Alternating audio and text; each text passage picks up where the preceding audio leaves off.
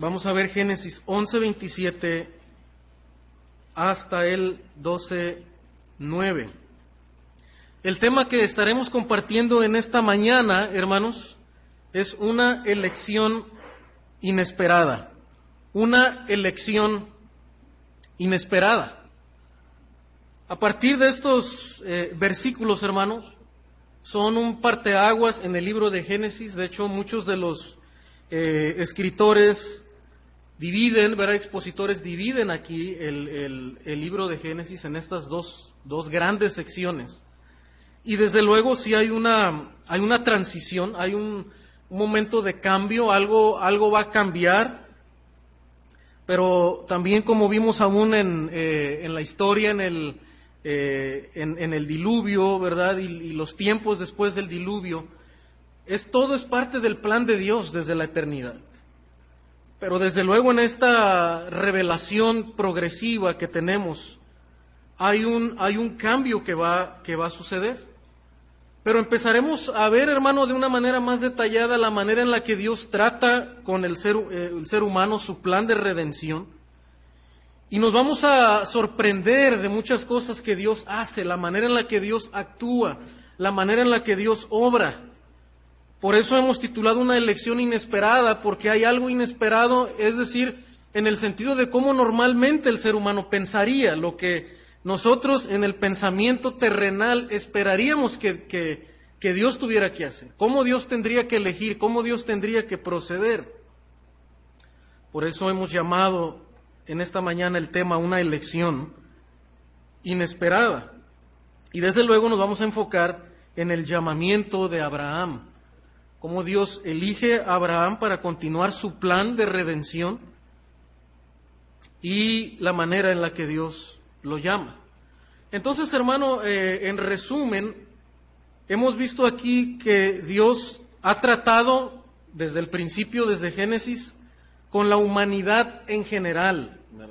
La humanidad en general, lo vemos con, con Adán, sus descendientes, Luego eh, vemos que se enfoca en una parte de la raza, ¿verdad? Después del diluvio, bueno, aún antes del diluvio, ¿verdad? Vemos cómo hay una, hay una línea, hay unos seguidores eh, que adoran a Dios.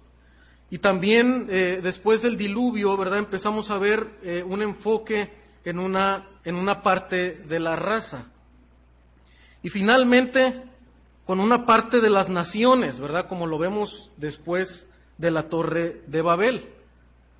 Ahora, hermanos, Dios va a formar para sí un pueblo especial. Se enfoca en una parte de las naciones, ¿verdad? los descendientes de, Sem.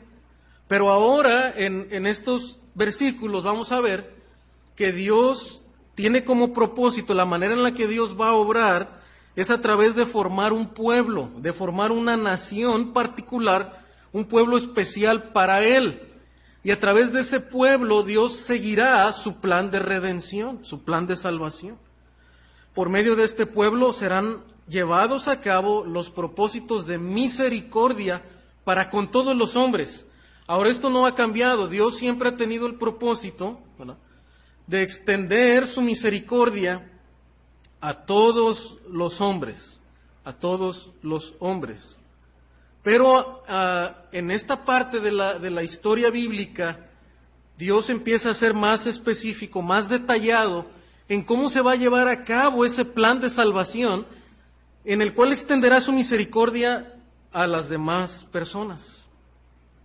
De hecho, vemos, hermano, que hasta aquí Dios también ha intervenido con el fin de detener los intentos del hombre contra sus propósitos de misericordia divinos. No sé si, ya eh, si puede recordar, ¿verdad? Y puede notar que como eh, hay una oposición y desde luego como lo vimos hay esa lucha, ¿verdad? Entre la, eh, la simiente de Satanás, el pueblo del enemigo y la raza, el pueblo de Dios. Y hay una oposición contra los planes redentores de Dios. Dios eh, actúa, hermano, también a, través del juicio. Lo vimos en, eh, a través del diluvio, el juicio de Dios para con la, eh, la humanidad pecadora. que intenta pervertir, ¿verdad? Desde luego los planes de Dios. Y también contra de donde vendría la simiente de salvación. Entonces, hermano, Dios interviene en juicio. Pero cuando Dios llama a Abraham, hermano, Dios va a intervenir de una manera personal y activa. Y esta vez en misericordia y no en juicio. O sea, lo que, lo que vamos a ver ahora, hermano, es, eh, desde luego terminamos, se cierra el capítulo 11 y vemos el juicio de Dios a través de dar lenguas y esparcir a, la, raza humana. Fue un juicio de parte de Dios. Pero ahora, al entrar eh, al capítulo 2, hermano, vamos a ver la misericordia de Dios. Empezamos a ver, hermano, de una manera más, más específica, más detallada, el plan misericordioso de Dios. Vimos juicio, ahora veremos la misericordia de Dios a través de llamar a Abraham. El pacto con Noé, hermanos, fue la plataforma inicial para los propósitos de Dios, ¿verdad? Hablamos del pacto con Noé. Y, vimos ahí muchos también demostraciones de la misericordia de Dios que no volvería a destruir la tierra con agua y no volvería a aniquilar de esa manera a la, a la raza humana. Pero eh, ahora, hermano, vamos a ver también que el pacto con Abraham detalla el plan de Dios para salvar a las personas y restaurar todas las cosas. O sea, en el plan de Dios, en el pacto que Dios va a hacer con Abraham, que veremos en un momento, vamos a ver más detalles de cómo Dios planeó restaurar todas las cosas. Con Noé vimos, ¿verdad? Una plataforma general y Dios dice, yo no voy a volver a destruir con agua.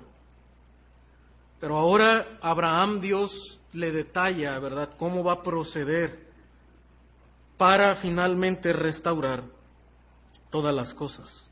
Pero la pregunta en, esta mañana, hermano, que, que pudiéramos hacernos, Podemos ver que en la escritura, ¿verdad? Ahora en el, al final del capítulo 11, vienen las generaciones de Taré. A través de la, de la descendencia de Sem, vamos a llegar finalmente a la descendencia de Abraham. De hecho, Abraham es el décimo entre los padres, ¿verdad?, que se van mencionando en la línea de Sem. Es el décimo en esa, en esa genealogía de Sem. Entonces, hermano, ahora eh, nosotros hemos visto hasta aquí, desde luego, que el plan de Dios ha sido que Él va a traer, ¿verdad?, un hijo de la mujer, un descendiente de la mujer, que finalmente aplastará a Satanás. Y la pregunta ha sido, ¿verdad?, a través de quién va a venir ese descendiente. Entonces ahora vemos que Dios prometió que a través de Sem, ¿verdad? Dice, Dios habitaría en las tiendas de Sem. La presencia de Dios estaría eh, eh, en la descendencia de Sem. Finalmente su morada, su venida sería a través de la descendencia de Sem. Y ahora llegamos hasta, eh, hasta a este hombre, aquí en el versículo 31 y la pregunta es, ¿de dónde vendría finalmente el Mesías? Porque él tiene tres hijos, Abraham, Nacor y Arán. Este hombre tiene tres hijos y la pregunta es a través, ¿quién va a elegir Dios? Para que sea ese patriarca, ese, esa cabeza a través del cual finalmente vendría la, la simiente salvadora. ¿Será Abraham, Nacor o Arán? Bueno, la escritura, noten lo que, lo que nos va a decir, ¿verdad? Que precisamente ah, uno de ellos, uno de ellos murió. En el versículo 28 del capítulo 11 dice, y murió Arán antes que su padre Taré. Entonces Arán pues no fue, ¿verdad? Por la soberanía de Dios este hombre murió y solamente quedan eh, Abraham y Nacor. Versículo 29, y tomaron Abraham y Nacor para sí mujeres. El nombre de la mujer de Abraham era Sarai. Y el nombre de la mujer de Nacor, Milca, hija de Arán, padre de Milca y de Isca. Mas Sarai era estéril y no tenía hijo. Entonces nosotros pudiéramos hasta aquí diríamos, bueno, entonces a través de quién va a venir la simiente. La esposa de Abraham es estéril, ¿verdad? Entonces nosotros pensaríamos, pues tiene que ser de ¿quién queda? Nacor, ¿verdad? Tendría que ser de Nacor. Pero la escritura continúa, ¿verdad? Y tomó tarea a Abraham su hijo y a Lot, hijo de Arán, hijo de su hijo, y a Sarai su nuera, mujer de Abraham, su hijo, y salió con ellos a Ur de los Caldeos para ir a la tierra de Canaán, y vinieron hasta Arán y se quedaron allí. Y fueron los días de Taré 205 años, y murió Taré en Arán. Pero el, el capítulo 2, hermano, viene la respuesta a la pregunta, ¿verdad? ¿A quién va a escoger Dios? Porque hasta aquí nosotros diríamos, bueno, la esposa de Abraham es estéril, no, no, no pudiera ser Abraham. Y solamente nos queda Nacor.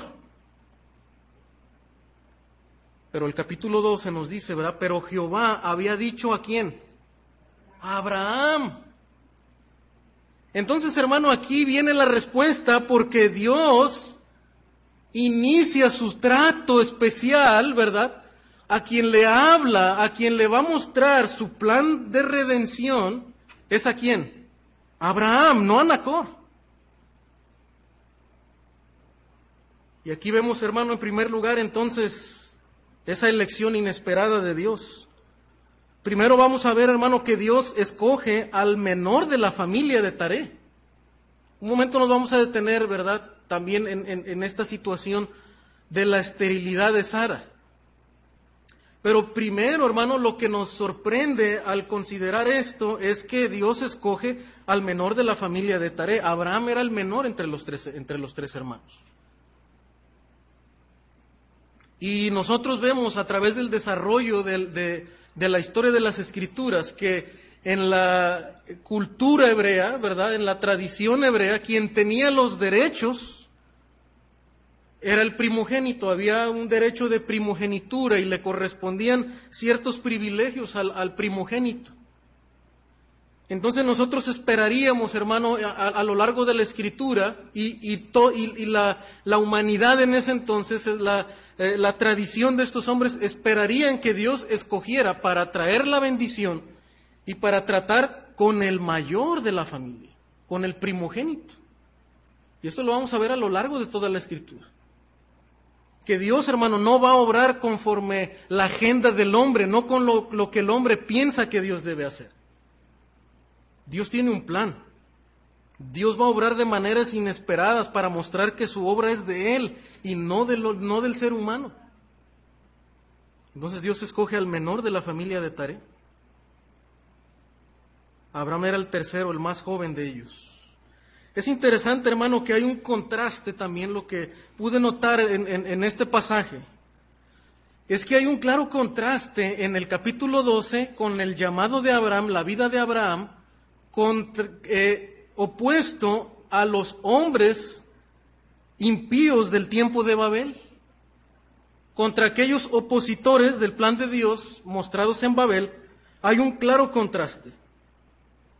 Y creo que es la intención de la escritura, contrastar el proceder impío de los hombres en Babel contra el proceder, ¿verdad?, de Dios y la actitud de Abraham ante el llamamiento de Dios.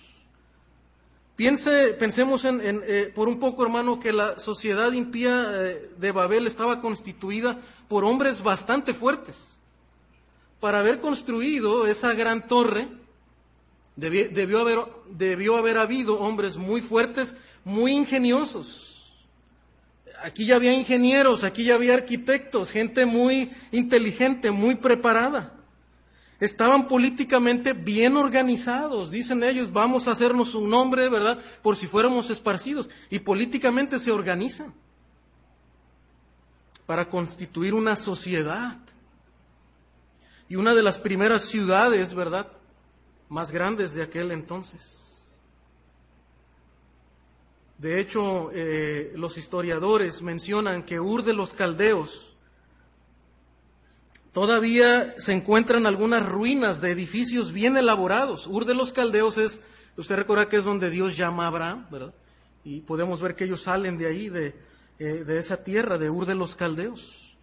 Pues todavía se encuentran edificios bien elaborados en el sitio religioso de esa ciudad. Entre ellos hay algo que se conoce como la torre escalonada. Dicen también los historiadores que había casas de dos pisos poseían sistemas de cloacas y también escuelas. O sea, aquí hay una civilización totalmente organizada. Hay, hay cisternas, hay pozos, hay, hay, un sistema de administración de, eh, de, los recursos, del agua. Era una, una civilización. Y también dicen que había escuelas. Dicen que también han sido hallados en el cementerio de esta ciudad tesoros que se remontan a tres mil años. Y ahora, hermano, eh, el punto aquí es no solamente dar una clase de, arqueología, de historia. Lo que quiero que, podamos eh, eh, considerar en esta mañana, hermanos, es de dónde Dios llamó a Abraham. Porque Dios lo llama, hermano, de una ciudad que ya está muy organizada, de un lugar donde hay, hay muchos recursos, hay, hay confort, ¿verdad? Hay progreso. O sea, Abraham estaba en un lugar, hermano, que iba hacia el progreso de, aquel entonces, de una civilización avanzada. Y hay un claro contraste, hermano, porque Dios llama a Abraham no siendo un gran arquitecto, un gran ingeniero, ¿verdad? Dentro de esa sociedad que se encontraba ahí. De hecho, podemos ver que Abraham, hermano, era un hombre ganadero, era un nómada. Ese era el oficio de Abraham. Él tenía ganados, él cuidaba el ganado, era un nómada, tenía que moverse por cuestión, ¿verdad?, de, eh, de los recursos para poder apacentar sus, ganados. Y aunque más adelante Dios lo bendijo y prosperó, pero cuando él sale de esa tierra, hermano, era un hombre ganadero no tenía esos recursos y se encontraba en una ciudad donde sí había oportunidades para el progreso y para el avance material de la familia de Abraham. Pero hermano, Dios llama al menor de su familia. Dios llama a un hombre que es un ganadero, un nómada. Y no estamos diciendo que, que eh, Dios a veces no use, ¿verdad? Personas preparadas y personas, ¿verdad?, eh, capacitadas en ciertas áreas de desarrollo, pero la manera en la que Dios empieza a orar es una manera inesperada. Lo hace a propósito, ¿verdad? Para mostrarnos, hermano, que, que no depende de las habilidades del, del ser humano. Será por Dios, será por la gracia de Dios y el poder de Dios, no por los recursos humanos. Y Dios llama a este hombre el menor y a un ganadero. Y lo llama de este lugar que iba en camino a la, a la prosperidad. Pero interesante, hermano, que no obstante Dios, note lo que le promete a Abraham en el capítulo 12, ¿verdad? Y haré de ti una nación grande. Abraham ya se encontraba en una nación que iba hacia la grandeza. Pero Dios lo llama a él para que Dios haga sus propósitos con Abraham y de él haga una nación grande. Dios le promete a Abraham una nación grande, Dios le promete engrandecer su nombre y también le promete protección. Bendeciré a los que te bendijeren y maldeciré a quienes te maldigan. Y noten el claro contraste, hermano, porque los hombres de Babel, ¿verdad?, buscan hacer una ciudad grande. Buscan hacerse un nombre, dice, hagámonos un nombre por si fuéramos esparcidos. Y buscan hacerse una torre alta, ¿verdad? Ellos buscan grandeza, buscan prestigio, buscan fama, buscan poder por sí mismos. Pero hermano, Dios le dice a Abraham, yo te haré de ti una nación grande. Y esta es la clave, esta, es la palabra clave, ¿verdad? Haré de ti una nación grande. Abraham no está diciendo, yo voy a hacer, ¿verdad? Y yo voy a salir de ahí, de, Ur de los Caldeos, para hacer mi propia ciudad, para hacer mi propia torre, ¿verdad? Y hacer mi propio imperio. Dios le dice, yo haré de ti una nación grande. Bueno, Dios está llamando a Abraham y a través de este pacto le promete grandeza, le promete un nombre para cumplir no, no solamente no los intereses de Abraham, sino los propósitos redentores y salvadores de Dios, porque Dios le dice que Él va a traer bendición a través de Él. Engrandeceré tu nombre, dice, y será bendición. Si Dios iba a engrandecer a Abraham, era para que Abraham pudiera ser bendición a otros, traer salvación a través de la simiente de él. Y y la escritura nos recuerda eso, el apóstol Pablo en primera los Corintios, este principio bíblico dice porque lo insensato de Dios es más sabio que los hombres. Y lo débil de Dios es más fuerte que los hombres. Esto era lo débil de Dios. Abraham, un ganadero, el, el, el menor de su familia. Probablemente en esa ciudad, en esa civilización, Abraham no, no representaba nada. Fue pasado por alto, era insignificante.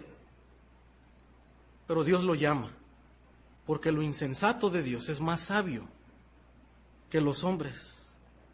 Y lo que parece débil a los ojos del hombre es más fuerte en las manos de Dios. Pues mirad, hermanos, vuestra vocación, que no sois muchos sabios según la carne, ni muchos poderosos, ni muchos nobles, sino que lo necio del mundo escogió Dios para avergonzar a los sabios. Y lo débil del mundo escogió Dios para avergonzar a lo fuerte. Y lo vil del mundo y lo menospreciado escogió Dios, y lo que no es para deshacer lo que es, a fin de que nadie se jacte en su presencia. Este es el fin de Dios. Para aplastar nuestro orgullo humano. Este es esto ha sido el problema, ¿verdad? En la historia de la humanidad lo venimos viendo desde Génesis. La mentira de Satanás es serás como Dios. Es el orgullo, apelando al orgullo del ser humano, pero Dios escoge, hermanos, lo que el hombre no espera, lo inesperado, lo que parece débil, lo que parece Ah, no muy desarrollado, no muy sabio, para que Él sea glorificado, a fin de que nadie se jacte en su presencia. Y el versículo 30 termina diciendo, más por Él estáis vosotros en Cristo Jesús. Es decir, la conclusión de Pablo es que si nosotros somos creyentes, si nosotros hemos sido añadidos al pueblo de Dios, hemos sido llamados, no es por nuestra piedad, no es porque éramos buenas personas no es porque éramos más espirituales, más morales, ¿verdad? No. Es por Cristo, dice, por Dios están ustedes en Cristo Jesús, han sido salvos por Él. Él es el que nos eligió, en su misericordia Él nos llamó en Cristo Jesús. ¿Qué tenía de especial Abraham? Como ya dijimos, era el menor. ¿Qué tenía de especial? De hecho, algo interesante, hermano, es que cuando, cuando ellos parten de Ur de los Caldeos, y desde luego por esto entendemos que Dios ya le había hecho un llamado a Abraham antes, lo vemos antes del capítulo 12, antes de la muerte de su padre. Ellos parten, su padre parte con él, con, con, con su familia, para la tierra de Canaán. Y ellos eh, hacen una escala en otra ciudad y, vinieron hasta Arán, dice, y se quedaron allí. Ellos hacen una escala en Arán. De hecho, noten que este lugar ahora lleva el nombre del, del otro hijo, ¿verdad? De. Pero probablemente su padre le puso ese nombre a ese lugar. Pero ellos se quedaron ahí, en esa ciudad. Su hermano mayor en ese entonces, Nacor, se quedó ahí en esa ciudad. Note que la escritura solo registra que Abraham fue quien partió. Dios lo llamó a él y él fue para, para la tierra de Canaán. Nacor se queda ahí en Arán. Los historiadores dicen que esa ciudad de Arán ya había en ese entonces absorbido la cultura y las prácticas de los caldeos. Aunque desde luego Ur de los caldeos era la ciudad capital de ese, de, ese lugar, donde se concentraba toda esa idolatría. Pero Arán, después de algunos años, ya había absorbido también el paganismo de esta ciudad. Entonces, Abraham, hermanos, eh, toma la decisión, ¿verdad? Porque Dios ya lo había llamado, Dios ya le había dado un mandato, y él es obediente, a través de la fe él obedece a Dios y parte hacia la, tierra a la cual el Señor le había llamado. Creo que otro factor, ¿verdad?, que también fue un parteaguas ahí en la, en la vida de Abraham es que su padre muere. Y eso Dios también seguramente en su soberanía lo usa, ¿verdad?, para que Abraham continúe con el plan que Dios ya le había trazado. ¿Qué tenía de especial Abraham, hermano? Era la fe. Lo único que, que Abraham tenía era la fe. Abraham creyó en el poder, en la, sabiduría de Dios. Eh, Abraham creyó en las promesas de Dios. Y por esa fe obedeció al llamado divino. Lo único que Abraham tenía era la palabra prometida de Dios. Vete de tu tierra, de tu parentela, a la tierra que te voy a mostrar. Abraham no tenía ni los planos de la tierra que Dios le iba a mostrar, ¿verdad? No. Solamente la palabra de Dios, solamente la promesa de Dios. Y voy a hacer de ti una nación grande. Te voy a bendecir. Abraham creyó y le fue contado por justicia, dice la Escritura. Hermano, Dios nos llama a ese caminar de fe, a esa vida de fe, a creer en lo que tenemos escrito en la palabra de Dios. Eso es lo que nos debe sostener, eso es lo que nos debe de mover en cada momento de nuestra vida. El mundo es atractivo, ¿verdad? Esa ciudad, Ur de los Caldeos, era atractivo, su progreso, pero eran hombres alejados de Dios, eran opositores de Dios. Y Abraham sale de ese lugar para ir a la tierra que el Señor ya le había prometido. Pero en segundo lugar, hermano, esta elección inesperada de Dios Dios escogió, dijimos, al menor de, esta familia, de la familia de Taré, pero Dios escoge también al esposo de una mujer estéril. Noten que la, que la, que la escritura ya en el versículo 11, hermano, nos dice que la esposa de Abraham era estéril, no podía tener hijos, no podía tener hijos. En aquel, en aquel entonces no había, ¿verdad?, Las, los desarrollos ah, médicos como hoy en día para poder practicar estudios y someterse a, diferentes tratamientos para ayudar a la fertilidad de, una mujer. Para ellos una mujer estéril era, era considerado como una maldición de, parte de parte de Dios. Y totalmente era imposible para ellos poder considerar que hubiera descendencia de esta familia. Pero la escritura, hermano, nos anuncia desde antes que Dios, que Saraí era estéril. Era imposible a los ojos humanos que Abraham pudiera tener descendencia y que de él viniera la semiente prometida, el hijo de la mujer. Era imposible humanamente que se cumpliera Génesis 3.15. Pero Dios escoge al esposo de una mujer estéril, inesperadamente. Y tomaron Abraham, ¿verdad? Y Nacor para sí mujeres, como nos dice la Escritura. Pero su esposa era estéril, Sarai. ¿Cómo podía, hermano, creer Abraham a la promesa de Dios? de hacer de él una gran nación cuando, cuando no tenía hijo y su mujer era estéril. O sea, Abraham no tenía los planos de la tierra. Dios no le dice a dónde vas a ir, le dice, yo te voy a mostrar la tierra. Pero no hay nada, no hay nada más de información. Pero añadido a eso, ¿cómo podía creer Abraham a la promesa de Dios de, de tener una nación grande,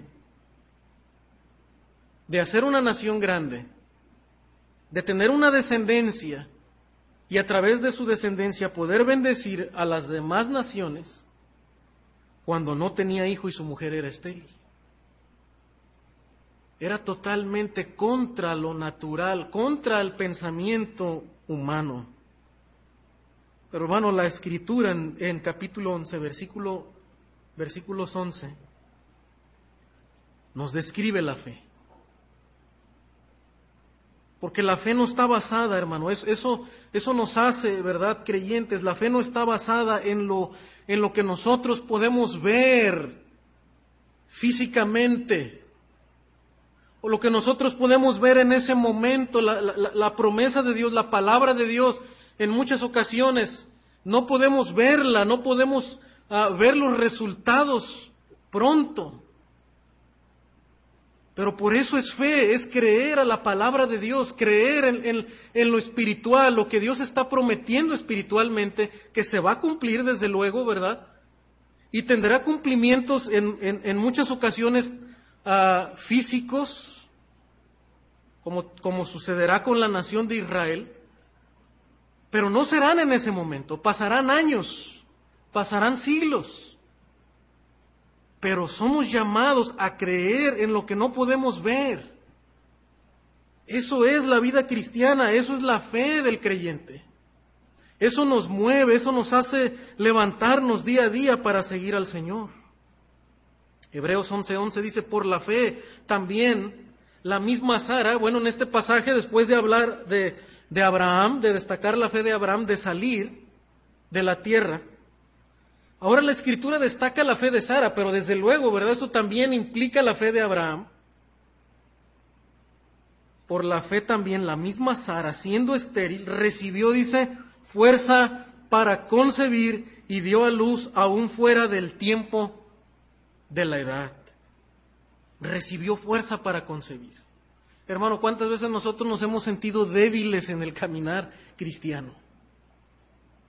Y queremos buscar fuerzas, ¿verdad? Y decir, ¿de, dónde puedo cobrar fuerzas? Necesito a alguien que, que me anime, necesito que cambie tal vez algo del panorama para poder querer seguir adelante. Pero a veces las cosas físicas no cambian, las circunstancias no cambian. Pero hermano, lo que nos sostiene es la palabra de Dios, que es firme, que prevalece, la promesa de Dios. Y aunque Sara, vamos a ver más adelante, ¿verdad? Aquí anticipando un poquito, hay una crisis en su fe. Al ver su situación, ¿verdad? Dice, ¿cómo? Esto es imposible que yo pueda tener. Una mujer eh, ya de edad avanzada. Naturalmente no era posible. Pero hermano dice que ella recibió fuerza para concebir y aún para dar a luz, aún fuera del tiempo de la edad. Dice, pero creyó que era fiel quien le había prometido. Depende de Dios. Creyó que era fiel quien, quien le había prometido. No estaba basada en ella. Las fuerzas no venían de ella, porque era imposible sacar fuerzas de una mujer de edad avanzada. Pero como era claro que no dependía de ella, hermano, creyó en Dios, quien era fiel, y en la promesa que Él le había prometido hermano, en la vida cristiana muchas veces nos vamos a encontrar en situaciones así donde, eh, y Dios nos lleva a ese punto, a esa crisis donde, para que entendamos que no, no será posible por nosotros. E intentamos de todo, y hacemos una y otra cosa, ¿verdad? Y, nos frustramos, no, no es posible.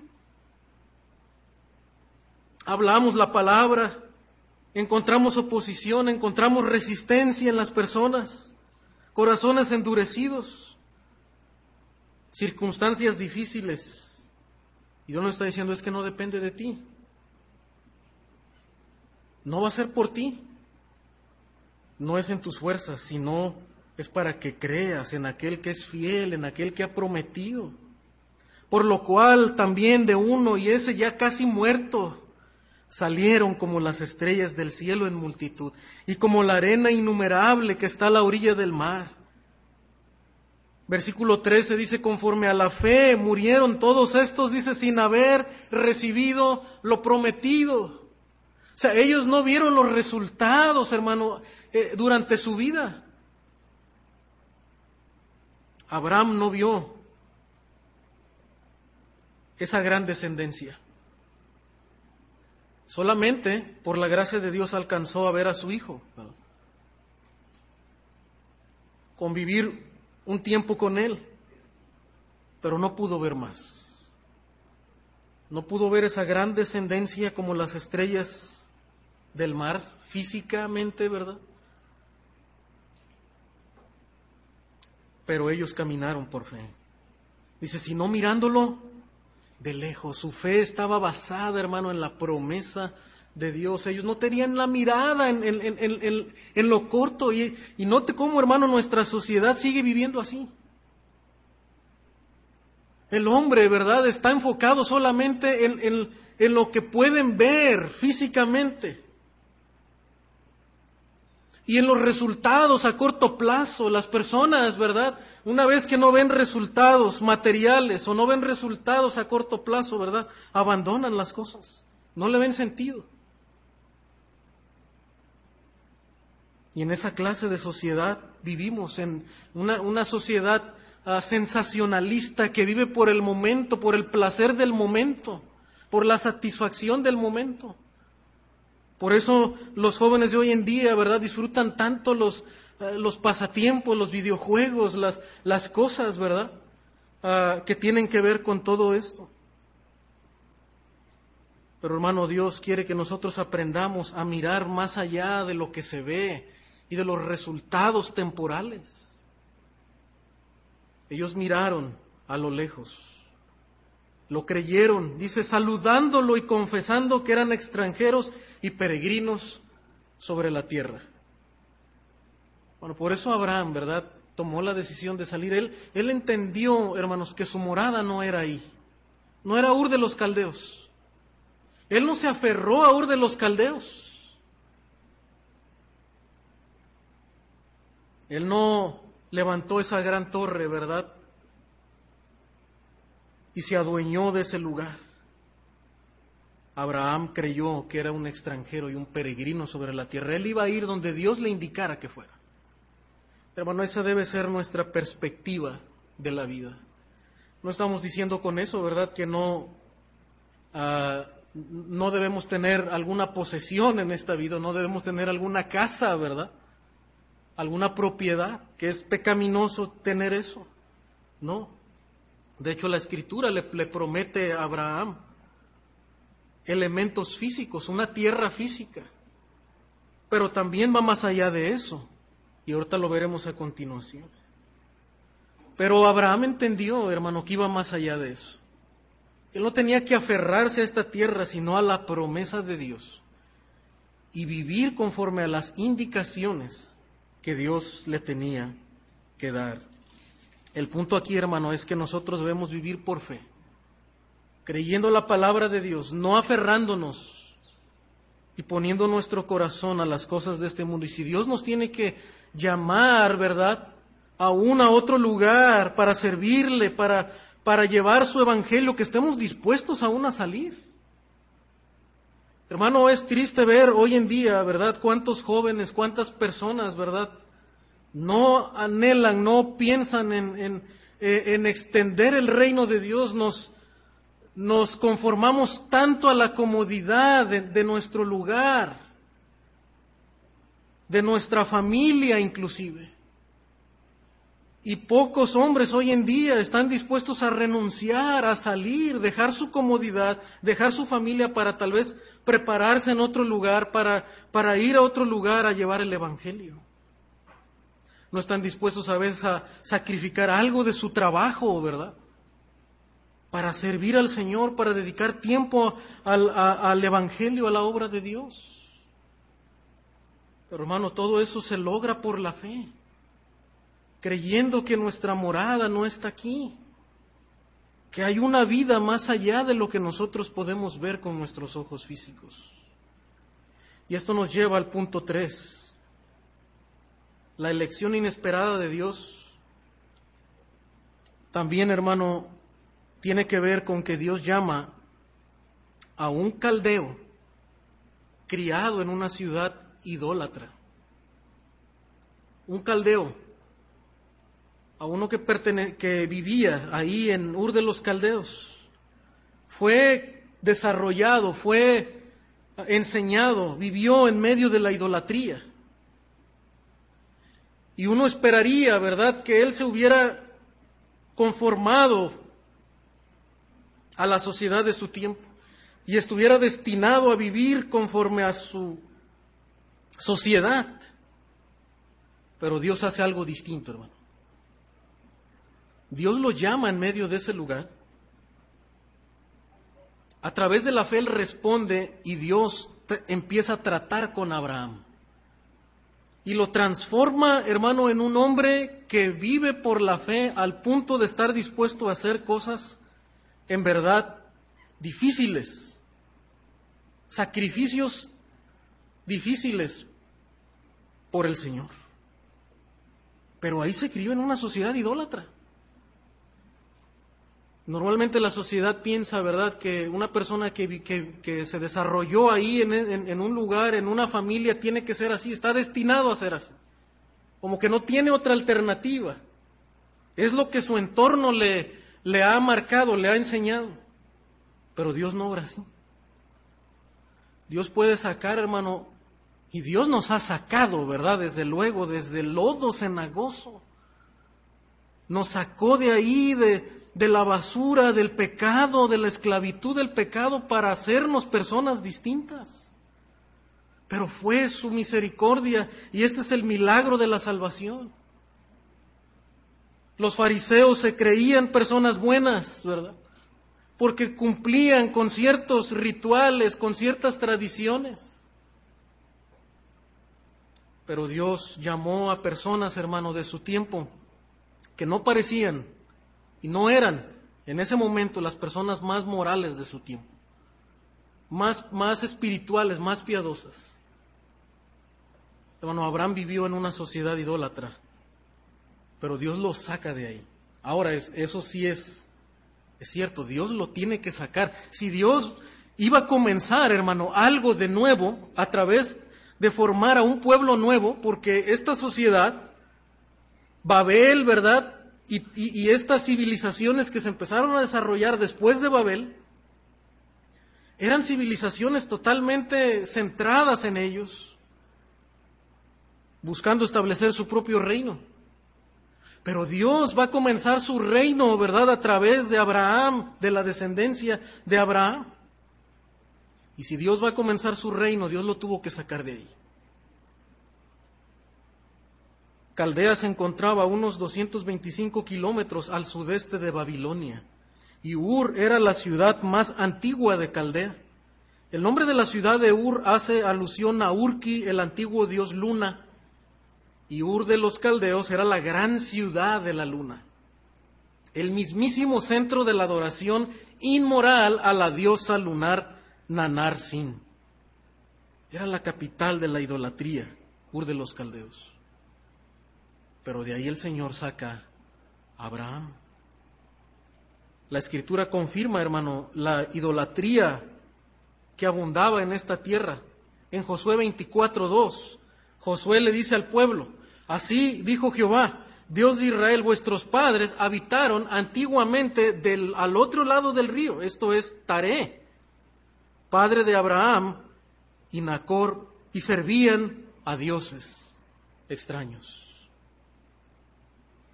Ahora pues, en el versículo 14 de Josué 24, dice Josué, ahora pues temed a Jehová y servidle con integridad y en verdad y quitad entre vosotros los dioses a los cuales sirvieron vuestros padres al otro lado del río y en Egipto y servid a Jehová. Hermano, lo primero con lo que Dios quiere tratar cuando nos llama es con nuestra idolatría. Dios quiere que nos despojemos de las cosas que amamos por encima de Dios.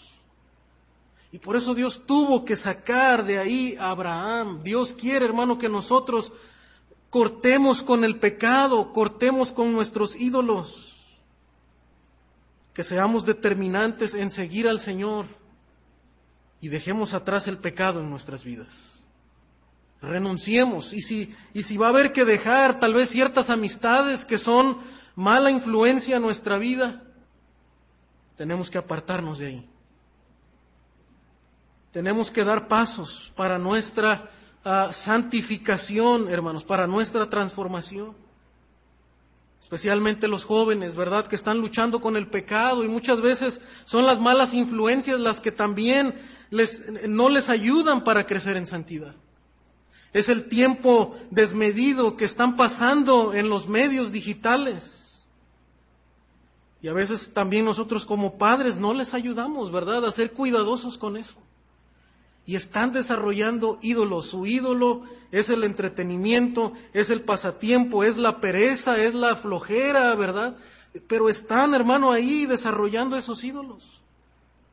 Y a veces cuando llegan a la adolescencia nos decimos, pero ¿qué pasó, verdad? ¿Por qué mi hijo es así? ¿Por qué no puedo cambiar estas cosas? Es que nosotros permitimos. Nuestros propios ídolos los estamos heredando a ellos. Josué le dice, quiten sus ídolos, dejen de servir a esos dioses. Y si mal os parece servir a Jehová, dice, escogeos hoy a quien sirváis. Si a los dioses a quienes sirvieron vuestros padres, cuando estuvieron al otro lado del río, o a los dioses de los amorreos en cuya tierra habitáis. Pero yo y mi casa serviremos a Jehová. Esta lucha continuó, hermano, porque ahí eh, la tierra, ¿verdad? Poco a poco fue siendo poseída. Y había moradores ahí idólatras todavía. Y el corazón del creyente, hermano, diariamente tenemos que estar meditando en nuestro corazón aquellas cosas que quieren robar el lugar de Dios en nuestra vida. Y tenemos que ser honestos y decirle, Señor, perdóname, porque estoy permitiendo que estas cosas ocupen el primer lugar en mi corazón. Usted lo podrá notar en el tiempo que dedica a ciertas cosas en aquellas cosas, ¿verdad?, que más le causan enojo cuando las pierde, en aquellas cosas que más le entristecen cuando no las tiene, no las puede alcanzar, son señales de los ídolos de nuestro corazón. Abraham tuvo que salir de ahí. El llamado de Abraham fue un llamado a dejar la idolatría de su familia, de su casa. ¿Qué motivó, hermanos, a Abraham a moverse de un lugar tan civilizado y próspero y enfrentar un viaje tan peligroso para trasladarse a un lugar desconocido? ¿Qué lo motivó? ¿Qué puede motivar a un hombre a dejar su vida pasada cuando tiene todo, cuando tal vez tiene prosperidad. Y el Evangelio no promete prosperidad. Cuando el llamado de Dios es toma tu cruz y sígueme. ¿Y cuántos creyentes, hermano, no han tenido que dejar una vida, verdad, pasada, tal vez exitosa, tal vez en la cima de la política, en la cima del desarrollo económico, esta semana escuchaba a un profesor de teología compartir su testimonio. Ahora él es profesor en el, ah, en el seminario del pastor MacArthur. Pero cuando él llegó ahí a, estudiar, él, él, comenta que él pues era joven todavía y estaba en la cúspide de una, eh, de una vida de negocios, de éxito. Pero Dios le empezó a poner una carga por el ministerio. Y el llamado al ministerio es así, tú no lo, es irresistible. Tú no te sientes a gusto donde estás. Puedes estar estudiando la mejor carrera, la más exitosa, pero si el Señor te llama, tú no estás ahí a gusto. Podrás terminar tu carrera, pero no vas a estar satisfecho. Bueno, este, este, este hermano, este pastor ahora y profesor, el Señor lo llamó y dejó esa vida próspera para entrar a un seminario donde ahora tenía que pagar colegiaturas, ¿verdad? Y a veces estaba así al cuello en, en mi situación financiera, ya tenía familia. Pero hermano, el llamado de Dios es así, el llamado de Dios es toma tu cruz y sigue y sígueme. Y es renunciar, hermano, muchas veces a la prosperidad que el mundo nos ofrece, a la comodidad o, a lo que nos atrae del mundo, a los placeres de este mundo, al el pecado. ¿Qué motivó a Abraham a moverse de ese lugar próspero, civilizado? Enfrentar peligros y trasladarse a un lugar que ni siquiera conocía.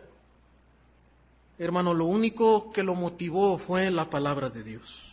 Fe en la palabra de Dios. No hay otra fórmula. No hay otro atajo, no hay otro camino. El llamado es cree a la palabra de Dios, cree en Dios y en sus promesas. Pero Jehová había dicho a Abraham, vete de tu tierra y de tu parentela, esa es la única palabra.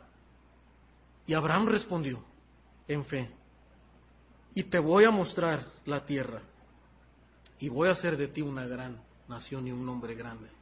Esa es la promesa de Dios dejó la prosperidad que ya se veía en desarrollo en, en, Ur de los Caldeos por la palabra de Dios que físicamente en ese momento no veía, pero él lo veía a lo lejos, por la fe, a la palabra de Dios. Hermano, esa es la clase de fe que Dios nos llama a tener a cada uno de nosotros.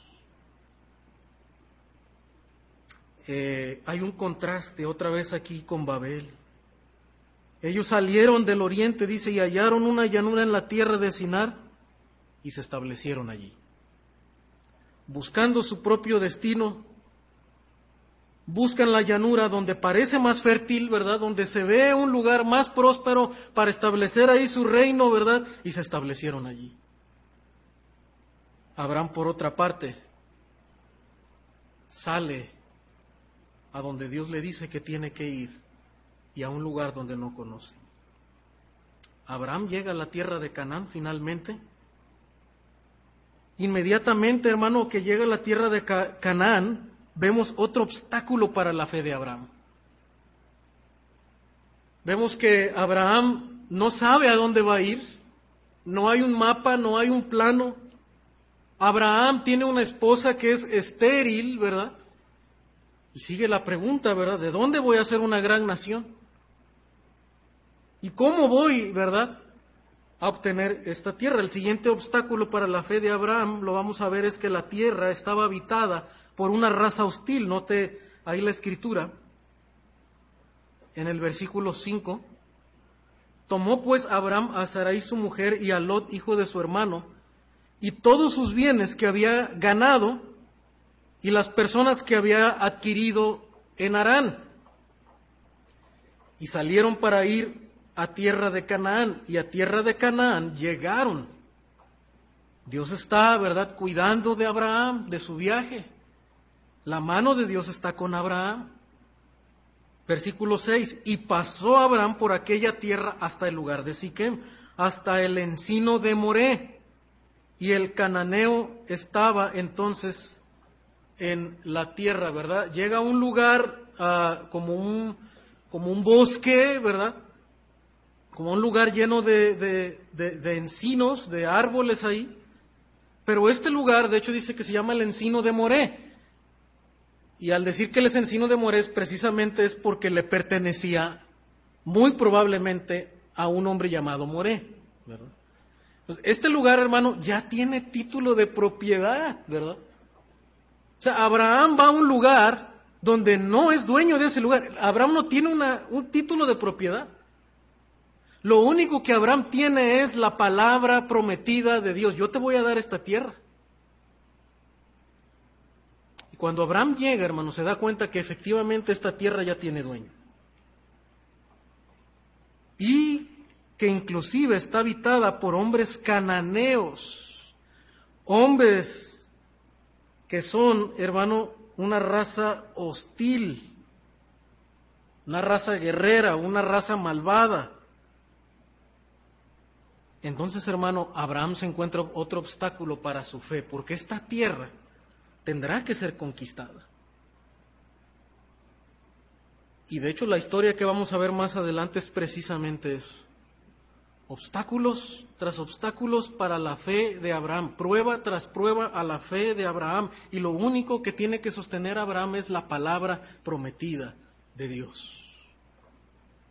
Y ellos tendrán que tomar posesión de esa tierra. ¿Cómo lo van a hacer? Abraham es un hombre ganadero. Es él y su familia. ¿Cómo van a tomar posesión de, un lugar que ya está poseído por hombres ah, hostiles? Versículo 7. Hermano, Dios nunca deja a aquellos que Él ha llamado. Cuando Dios nos llama, cuando somos salvos, hermano, Él promete estar con nosotros hasta el fin. Y cuando Dios te llama para servirle también, si Dios te ha llamado para servir, ¿verdad? Ya sea de manera oficial o en, algún ministerio de la iglesia, Dios te va a capacitar, Dios va a tratar contigo. Y Dios promete su presencia y aún, hermano, promete fortalecer nuestra fe en momentos de crisis. Porque note lo que sucede en el versículo 7. Y apareció Jehová Abraham. Cuando Abraham ve el panorama, una tierra con dueño y una tierra habitada por personas hostiles, ¿qué hubiéramos hecho nosotros? Probablemente muchos nos viéramos desmoronados y decimos, yo me regreso a mi tierra, ¿verdad? Estaba mejor acá. Acá ya hay algo, ¿verdad? Aquí son árboles y, personas que hostiles.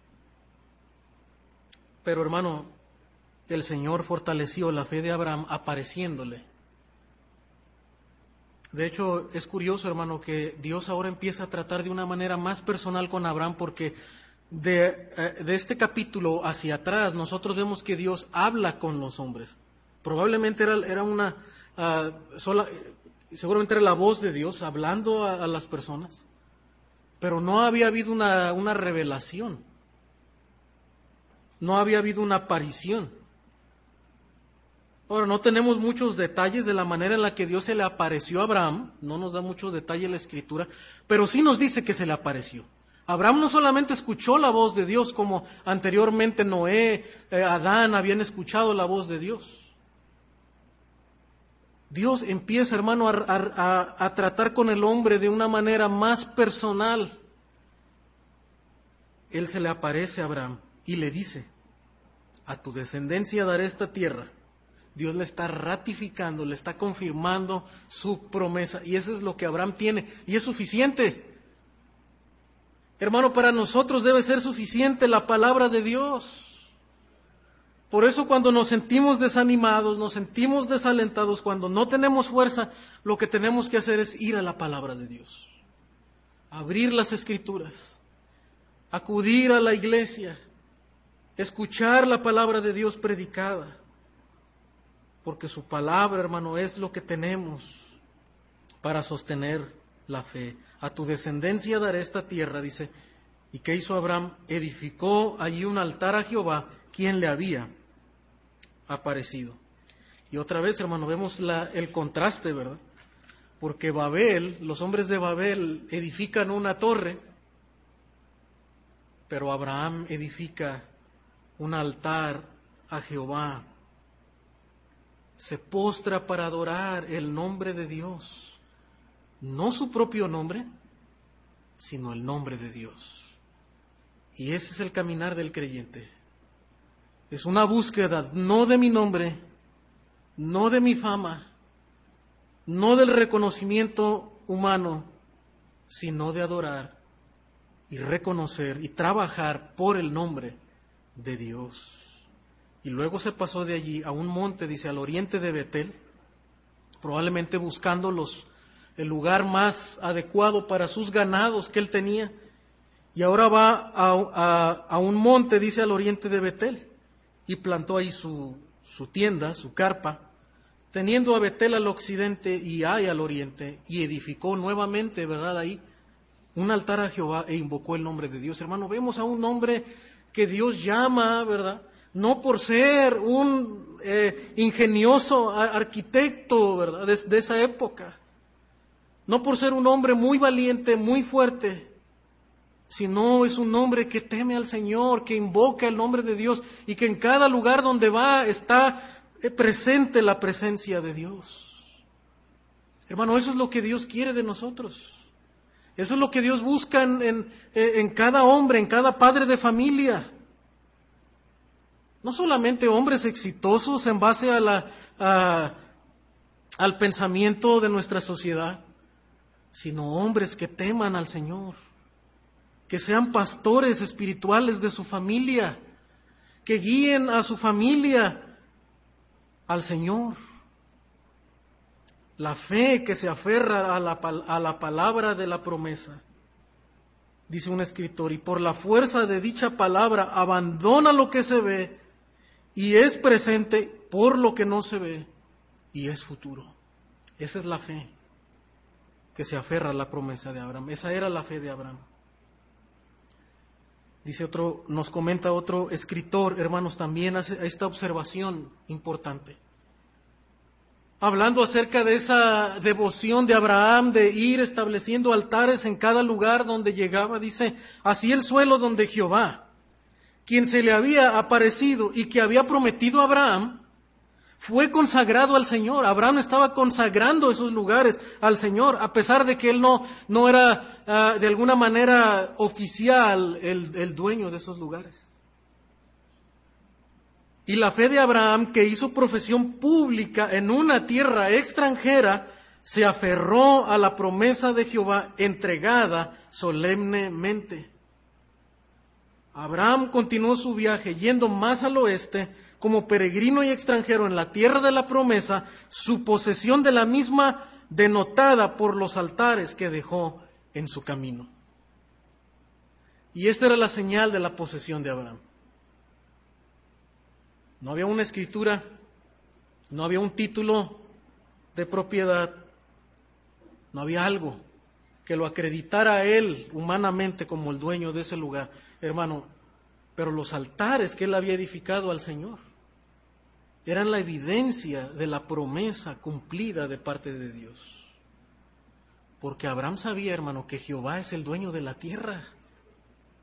De Jehová es la tierra y su plenitud, dice la escritura, el mundo y los que en él habitan. Abraham entendía eso por la fe. Hermano, y que cada uno de nosotros podamos aferrarnos a esa promesa de Dios cuando hay necesidad, cuando faltan las fuerzas, podamos recordar quién es el dueño de todas las cosas, quién es el que nos provee, quién es el que nos sustenta. Es Dios. Y que podamos recordar también hacia dónde vamos, hacia dónde caminamos. Vamos hacia el futuro, vamos hacia una tierra celestial prometida. Hermano, vamos a, terminar viendo algunos aspectos del pacto de Abraham. Aunque los pactos se enfocan principalmente en Israel, lo importante es que no se, no se restringen a él, ni se considera que se apliquen solo a Israel. Como revela Génesis 12, 3 y 22, 18, la intención de Dios era incluir a los gentiles en las promesas del pacto. Dice Romanos 4, 8, bienaventurado el varón a quien el Señor no inculpa de pecado. ¿Es pues esta bienaventuranza solamente para los de la circuncisión o también para los de la incircuncisión? Porque decimos que a Abraham le fue contada la fe por justicia. ¿Cómo pues le fue contada? ¿Estando en la circuncisión o en la incircuncisión? No en la circuncisión, sino en la incircuncisión. Y recibió la circuncisión como señal, como sello de la justicia de la fe que tuvo estando aún incircunciso para que fuese padre de todos los creyentes no circuncidados, a fin de que también a ellos la fe les sea contada por justicia. Hermano, es decir, que usted y yo ahora también, a través de la fe que hemos puesto en Jesucristo, el Mesías, aquel hijo de Abraham, ¿verdad? También, que finalmente es del linaje de Abraham, de Isaac, nació el Mesías prometido. Y cada uno de nosotros a través de la fe dice que también somos hijos de Abraham y herederos de la promesa de Abraham. Hermano, en esta mañana usted y yo podemos dar gracias a Dios y dar gloria a Dios por esa promesa que Dios le hizo a este hombre. Bendeciré a los que te bendijeren y a través de ti serás bendición a todas las familias de la tierra. Y aquellas naciones que se rebelaron, hermano, contra Dios en Génesis 11. Dios nos ha alcanzado por su gracia y por su misericordia a través de la fe en Jesucristo. El plan de Dios no fracasó. El plan de Dios, hermano, se ha ido cumpliendo, ¿verdad? A través de la historia, con la llegada del Mesías, con su muerte, con su resurrección. Hechos capítulo 2, ¿verdad? Salvando a otras personas de otras naciones. Y la predicación finalmente de los apóstoles, llevando el Evangelio a cada uno de nosotros hasta el fin del mundo. Hermano, la elección soberana de Dios, para concluir, la elección soberana de Dios no es, no es en base a la bondad o nuestros méritos personales. El Señor nos escoge y, y nos llama para salvación solo porque Él quiere, por el puro afecto de su voluntad, como dice Pablo en Efesios, y por su misericordia, solamente por eso. Usted y yo, desde luego, tenemos que, a la manera de Abraham, responder en fe y en arrepentimiento, dejando Ur de los Caldeos, dejando atrás el mundo. Y la pregunta para nosotros es que si usted y yo vemos la vida bajo el lente de Dios, usted ve la vida bajo el lente de Dios, toma decisiones en base a cómo Dios ve las cosas, en base al carácter de Dios. ¿Cómo evalúa las situaciones? ¿En base a lo que usted ve? ¿A lo visible, a lo terrenal o persiguiendo algo más allá, buscando el reino de Dios? ¿Cómo toma usted decisiones? ¿Evalúa lo que usted hace? ¿Piensa si esto va a trascender al reino de Dios, a la obra de Dios, y va a traer un beneficio para el Evangelio, para otros hermanos, para el crecimiento de mi familia, crecimiento espiritual? para mi propia santificación. ¿Cómo evaluamos las personas? ¿Cómo, cómo llamamos a otros? Lamentablemente, hermano, muchas iglesias, muchas personas colocan personas en puestos, en ministerios, en el pastorado, en el liderazgo a personas solamente por, por, su, por algún título, por alguna habilidad que ellos tienen. Pero Dios no elige así. Dios ha puesto estándares. Y el estándar de Dios es el carácter del hombre. El carácter espiritual del hombre, la madurez espiritual del hombre. No importa si, si es graduado de la universidad más prestigiosa, aún una universidad teológica si quiere, eso no importa. Lo que importa es el carácter del hombre. ¿Cómo evaluamos nosotros? Recuerde que Dios dice que Él no mira lo que mira el hombre. El hombre mira lo que está delante de sus ojos. Dios mira el corazón. ¿Elegimos más los métodos humanos o estamos dispuestos a hacer la voluntad de Dios aunque en el momento no parezca humanamente lógico? Mira, a veces nosotros escogemos el método del mundo porque el método del mundo a veces nos trae resultados numéricos rápidos. Entonces muchas iglesias, bueno, vamos, queremos llenar la iglesia, pues vamos a hacer tal o cual programa, ¿verdad? Vamos a predicar de cierta manera, que a la gente le guste, que le sea atractivo. Pero predicar la Biblia secuencialmente, ¿verdad? Es aburrido, ¿no?